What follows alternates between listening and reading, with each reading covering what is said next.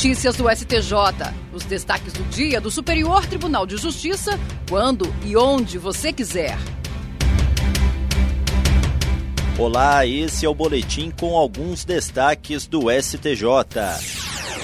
A terceira turma do Superior Tribunal de Justiça decidiu que, para resguardar os direitos de terceiros em eventual ação de responsabilidade civil, a emissora de TV deve manter a guarda de todos os documentos referentes à sua atividade enquanto não ocorrer a prescrição ou a decadência da pretensão indenizatória. O caso analisado trata de uma ação de exibição de documentos. Nela, o autor pedia que o SBT apresentasse arquivo de reportagem sobre maus tratos infantis, na qual foram expostos o nome e a imagem dele. Ele explicou que tem uma filha menor de idade e detém a guarda definitiva dela e argumentou que precisaria ter acesso à matéria para tomar as medidas judiciais cabíveis devido ao potencial dano decorrente do conteúdo veiculado. O pedido foi julgado procedente e o Tribunal de Justiça de São Paulo manteve a decisão. De acordo com a Corte Estadual, o prazo para manutenção do arquivo de reportagens pela emissora deve ser o mesmo estabelecido no Código Civil para a prescrição da pretensão indenizatória, ou seja, três anos, pois o conteúdo se destina à instrução da ação de reparação civil.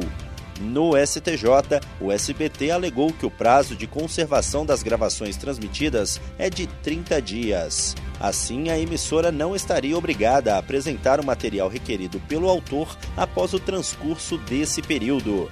O colegiado da terceira turma negou o provimento a esse recurso. O relator, ministro Ricardo Vilas Boas Cueva, explicou que deve incidir por analogia a disposição contida no artigo 1194 do Código Civil, que obriga a guarda pela sociedade empresária de todos os documentos enquanto não ocorrer a prescrição ou a decadência do direito correspondente aos atos neles consignados. A segunda sessão do Superior Tribunal de Justiça iniciou o julgamento do tema 1039 dos recursos repetitivos, que discute a fixação do termo inicial da prescrição para o ajuizamento da ação indenizatória contra a seguradora nos contratos ativos ou extintos do sistema financeiro de habitação. O caso dos autos diz respeito a pessoas que financiaram a compra de imóveis por meio do sistema financeiro de habitação e que aderiram à apólice habitacional contratando a chamada cobertura compreensiva espacial para riscos de danos físicos do imóvel que integra o seguro habitacional. Contudo, anos após a compra, começaram a aparecer vícios de construção, o que motivou os mutuários a ajuizarem ações para receberem a indenização da seguradora. Ao STJ, a seguradora sustentou a prescrição das ações, alegando que a aceitação dos pedidos de indenização ratificaria a ideia de que o seguro habitacional tem caráter vitalício e infinito.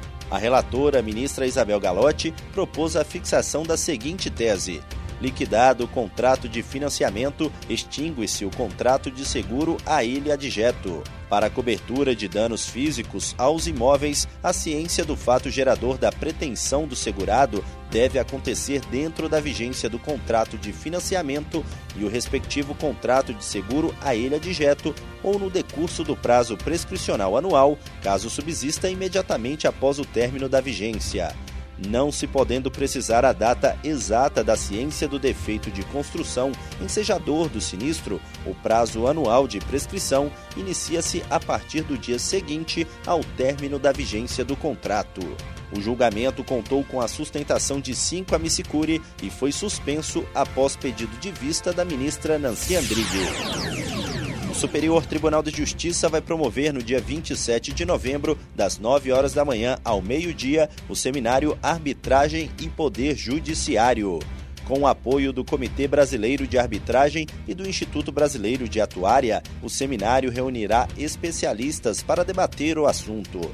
A coordenação é do ministro do STJ, Ricardo Vilas Boas Cueva. As inscrições para o evento são gratuitas e devem ser realizadas por meio eletrônico no site da Escola Nacional de Formação e Aperfeiçoamento de Magistrados. Os participantes receberão certificado. E esse foi o STJ Notícias de hoje. Se quiser ouvir mais, acesse o Spotify ou o SoundCloud do STJ. Tchau, tchau. Notícias do STJ, uma produção da Secretaria de Comunicação Social do Superior Tribunal de Justiça.